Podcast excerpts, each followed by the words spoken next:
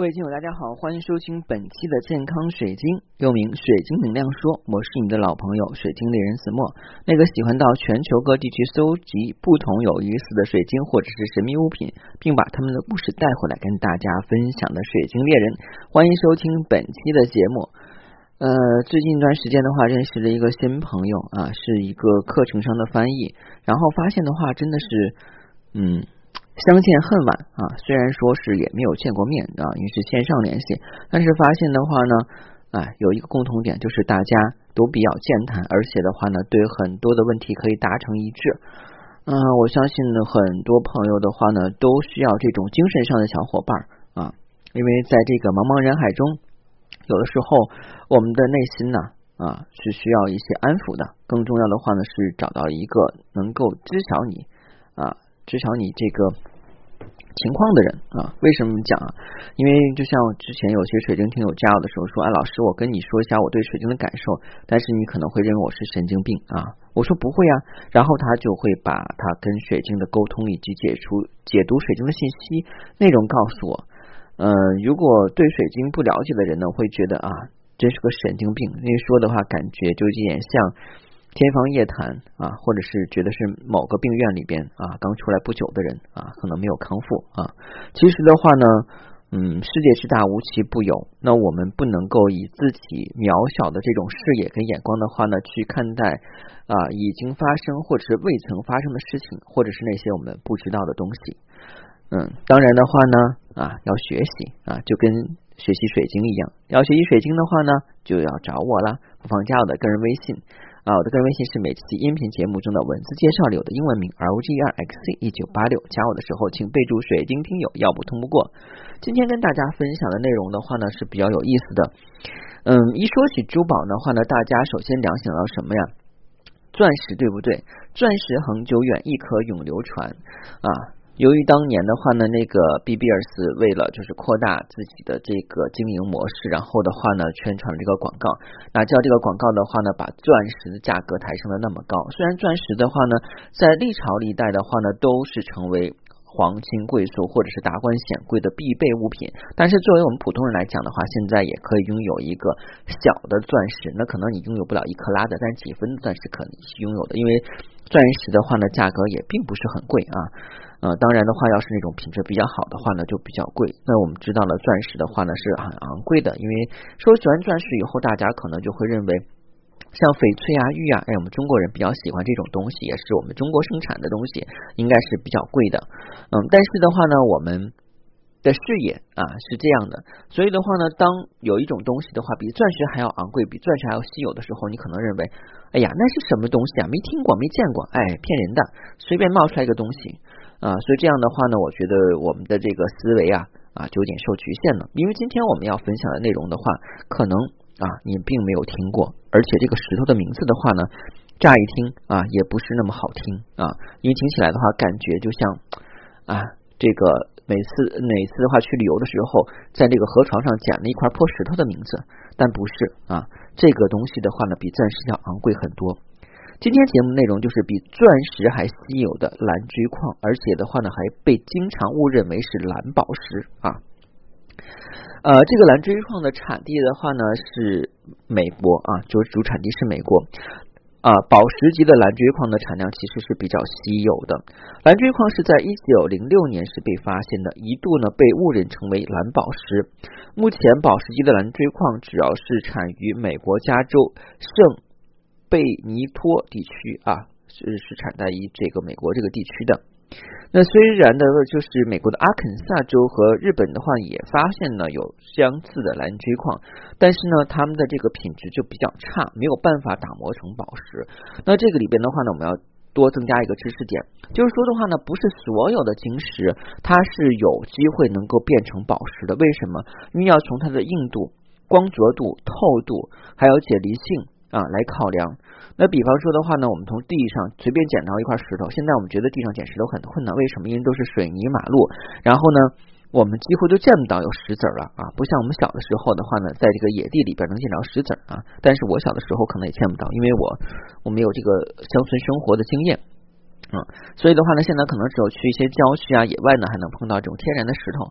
那在我们城市里边，钢筋水泥的这种地板的啊，就这种地方，你都很难见到石子儿啊，因为还没有等你啊去捡呢。我们这个辛勤的这个。啊，叫什么来着？啊，环卫啊，环卫的叔叔阿姨和老伯伯们啊，都已经把这些东西的话呢，当垃圾扫掉，全扔掉了，所以我们见不到。我们看到的话呢，是比较整洁啊、干净的路面。那就是说的话呢，我们更难的话呢，在这种城市里边去发现宝石了，而且很多宝石的话呢，是在矿坑里边，如果不经过人工的打磨切割的话呢，也很难形成非常美丽的这种刻面跟亮面。所以的话呢，就是说。嗯，选选择宝石的时候的话呢，也是有一定的学问的，包括打磨加工，像钻石也是啊。因为钻石的话，你如果不把它切成那些啊切面的话，它它就没有办法去发挥它耀眼夺目的光彩啊。我们接着来说的话呢，就是这种啊蓝锥矿的话呢，有些地方也能够发现，虽然很稀有，但是它的硬度以及它的光透度的话，不足以成为宝石级。那宝石级的是什么呢？第一的话，硬度要高啊，可以去切割成一些切面；第二的话呢，这个透明度要高。啊，如果没有透明度的话呢，就很难作为一种装饰品啊。因为其实的话呢，我们说大部分人的话还是看颜值的，喜欢装饰品，对不对？然后这个蓝锥矿的话呢，就是如果把它宝石级的话切割以后的话，会比较具有比较鲜明的外观。但是这种东西啊，就是。比较小啊，其实就是有点像我们那个之前讲过那个蓝发晶啊，其实蓝发晶的话呢，也就是那种啊水晶里面包含的像发丝那种蓝发晶。蓝发晶的话呢，在开采的过程中的话就比较困难，因为它很难有大的晶簇形成，而且的话呢，那个矿洞是比较松软的。据说每次的话呢，去开采这个蓝发晶的时候，都有矿洞坍塌的情况。所以的话，蓝发晶的话，这些年在市场上。价格也比较高，而且的话，发现的品质都是一般的，因为比较小啊。然后的话呢，像我们讲的这个蓝锥矿的话呢，由于比较小、干净无瑕的刻面宝石级的这种蓝锥矿的话呢，可能也就是啊，不到这个，嗯，不到这个一克拉啊。一克拉的话呢，呃，其实的话呢，我们在一些地方的话呢，如果是买了钻石。啊当然的话呢，可能你是不到一克拉的那种钻石，可能会很少标。啊，一般的话呢，在这种高级的珠宝鉴定机构啊，然后克拉的话呢，它是用英文名称的，然后的简写的话就是 CT 啊。这个 CT 的话呢，有点像呃，我们就是做这个一年一次的体检的时候要做一个 CT 普查呀什么的啊，跟那个 CT 那个字儿是一样的。C 啊，就是 A B C 的 C 啊，T 的话呢就是嗯。牙齿 teeth 那个 T 啊，然后呢，这个 CT 啊，也就是这个克拉呢，它是这个用作计量这个钻石的单位啊，而且是比较精准的。主要是像一些比较细小的宝石的话呢，用克拉来计量单位。那一克拉等于多少呢？就是零点二克啊，零点二克的话呢，就可以说是这个二百毫克啊，就是这个很小二百毫克。那一般来讲的话呢，我们讲啊，这个。像一克拉的话呢，又分成一百分啊。如果说五十分的话呢，就是零点五克拉。那很多人的这个钻戒，就普通老百姓的钻戒，可能就是几千块钱啊，不上万的话呢，可能就是啊。呃，几分啊，或者说十几分这样的，其实就是很小了啊。嗯，一般来讲的话呢，这个钻石和昂贵宝石的话呢，是按克拉来去计算的哈，不是按克，不是按那个公斤啊。克是公斤的话呢，差不多是水晶来计算的方法。包括我们的黄金是多少克啊？但是的话呢，这个钻石还有昂贵的宝石的话呢，就是按克拉来走的啊。呃，刚才讲了这个蓝锥矿的话呢。嗯，它比较小，而且的话呢，如果是干净的刻面的这种宝石级的蓝锥矿，差不多的话都要小于一克拉啊，也就是说的话呢，不足二百克的那个分量。那蓝锥矿的话呢，它是属于六方晶体，然后是属于玻璃光泽至、金刚光泽，散射度比较高啊，所以的话呢，它的部分火彩可能会被色彩所掩盖住啊。它的硬度还好，硬度的话呢，其实是跟水晶的硬度是一样的，是六至七。所以有的时候的话呢，把它说是成蓝宝石也不是，因为蓝宝石硬度在九左右啊，它的硬度不足以像蓝宝石那么硬。但是这个颜色看起来的话呢，就是有点像坦桑石的感觉，又偏蓝。常见的蓝锥矿颜色有蓝色、紫蓝、浅蓝、无色跟白色，尤其是紫色跟粉色的话呢，就是非常稀少了。那我们刚才讲到这个坦桑石了啊，坦桑石的话是坦桑尼亚的国石。那我们讲的话，这个我们去比较一下蓝宝石、蓝锥矿跟坦桑石的区别啊。那蓝锥矿的颜色特征呢，与蓝宝石相似啊，但是具有呃比较多的这个色彩。通常的话呢，这是顶刻面的观察度的话为蓝色，然后平行腰状的那个横截面的话呢为无色。而这个蓝宝石的这个蓝绿色或者是绿蓝色的话并不明显，所以的话呢，你拿显微镜去观察是蓝锥矿还是蓝宝石。另外的话，坦桑石呢，它也是具有三色性。蓝锥矿的话呢，双折射率比较大啊，能够达到零点零四七，而且为正光相。在显微镜下的话呢，这种啊刻面的这个棱。重影啊现象比较明显，而这个蓝宝石和坦桑石是没有这个特征的啊，但是你也必须要具备这个专业的仪器，否则拿肉眼是看不到的。蓝锥矿的矿面的这个重影现象呢，是它跟其他的宝石相区别的一个啊特定啊特定的条件。另外呢，像蓝锥矿在短。波紫外光下的话呢，具有这个明显的亮蓝色的荧光，而蓝宝石的话为惰性或弱性的荧光，这也是鉴别二者的区别。所以大家一定要带，就是我们宝石爱好者一定要准备一个三六五的一个多重那个电筒啊。什么叫三六五多重电筒呢？就是会散发出普通的白光、柔和的黄光，还有就是紫外线的紫光啊。一般的话呢，用来是。做这个珠宝间谍啊，已经看这个珠宝有没有加色，会用这个紫光。然后的话呢，用白色的光的话是看透不透光。黄色光源我记不住是干什么的了啊，这个就不说了。另外，我们就讲一下这个蓝锥矿，由于属于这个六方晶体啊，它的晶体多呈于柱状、板状或者三角形啊，这是天然形成的样子啊。然后蓝锥矿的话呢，我想如果有一天啊，你在一个珠宝拍卖会上啊，看到有蓝锥矿的饰品，如果你价位能够承受得了的话，不妨。啊，去选购一块，因为蓝锥矿的话呢，刚才讲了的产量比较稀有，而且能够做成宝石级的话呢，也不过一克拉，所以的话呢，在市面上几乎很难碰到。当然的话呢，就是我们讲啊，就是如果我们看到那种原矿标本，所以原矿标本的话呢，就是它的色泽。跟通透度还有它的形状的话呢，不足以成为宝石级的品质蓝锥矿，但是的话呢，作为一种标本，我们还是可去选择一块，因为毕竟这种东西比较少。那蓝锥矿的这个能量体征啊，它是什么样的能量体征呢？据我感觉，蓝锥矿的能量体征的话，应该更偏向于眉心轮啊。有些人说的话，蓝色系的话不是对应喉轮吗？但是的话，蓝锥矿的这种蓝紫色的效应的话呢，更偏重于这个眉心轮。那它的这个能量的话呢，是比较好，是属于一种比较。居中的，因为它的这种板状以及三角形形状的话呢，它的能量体征是比较居中的，所以的话呢，当我们去做冥想或者说是这个需要去静心的时候的话呢，我们可以平躺把蓝锥矿放到我们的眉心的那个位置，因为蓝锥矿也不会太大，放到那个位置以后的话呢，比较适合我们的话把心沉静下来，因为我们每天人的话都要。接触很多的这些能量，这些能量有好的有坏的。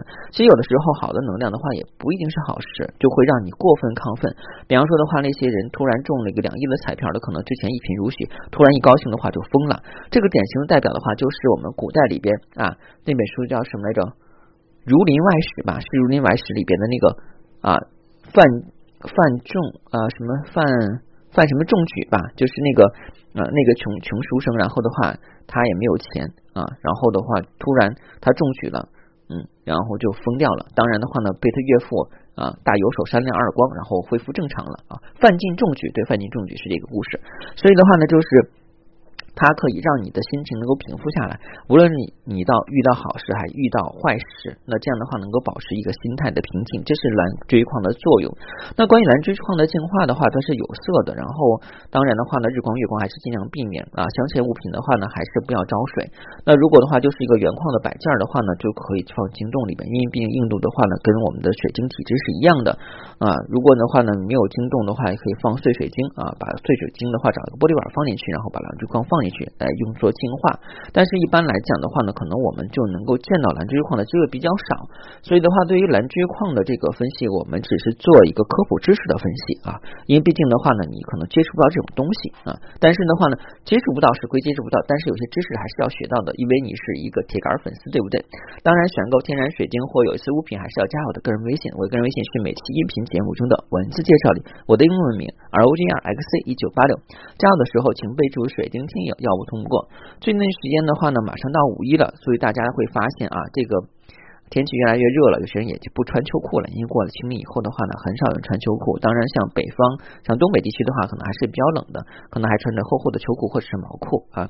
随着天气转暖，大家可能就觉得戴着口罩有点憋了，可以把这种。嗯，比较厚的口罩，比方说 N 九五口罩、N 九六口罩、N 九七口罩的话呢，换成普通的这种啊，就是一次性的口罩，就那种蓝的啊，或者是白的，或者粉的，或者黑的那种口罩，很薄薄的那种口罩，但是也要戴啊，毕竟的话呢，是为了自己的健康，为了家人健康，为你小区的安全，因为一旦一个人出了问题以后，整个小区啊，可能的话又会进入一个啊这个封锁的状态啊。当然的话呢，我觉得。呃，处于我们现在这个状况的话，大家都能够理解啊。你们可以啊自己啊多去学习啊，多听我的节目啊。同时的话呢啊。也要多多的休息啊，注意身体健康啊！不要觉得这个天气好的话呢，憋了一一个冬天了啊，万无复苏了，我也出去参加花去，对不对？那样的话呢，可能啊就会比较累。另外的话呢，大家也就别聚会了啊。其实线上挺好的，就像前段时间我去上那个小一的课啊，我觉得线上交流也挺好的啊，因为这刚起床的蓬头垢面什么的也不用。化妆呀，也不用洗脸梳头什么的啊。其实我觉得啊，在线上的话呢，大家啊一块吃吃饭挺好的啊。比方说，我今天啊吃个布丁啊，你在线上对面的话呢，你可能喝杯奶茶，哎，大家哎干个杯吧啊，也挺好啊。好，谢谢大家，再见。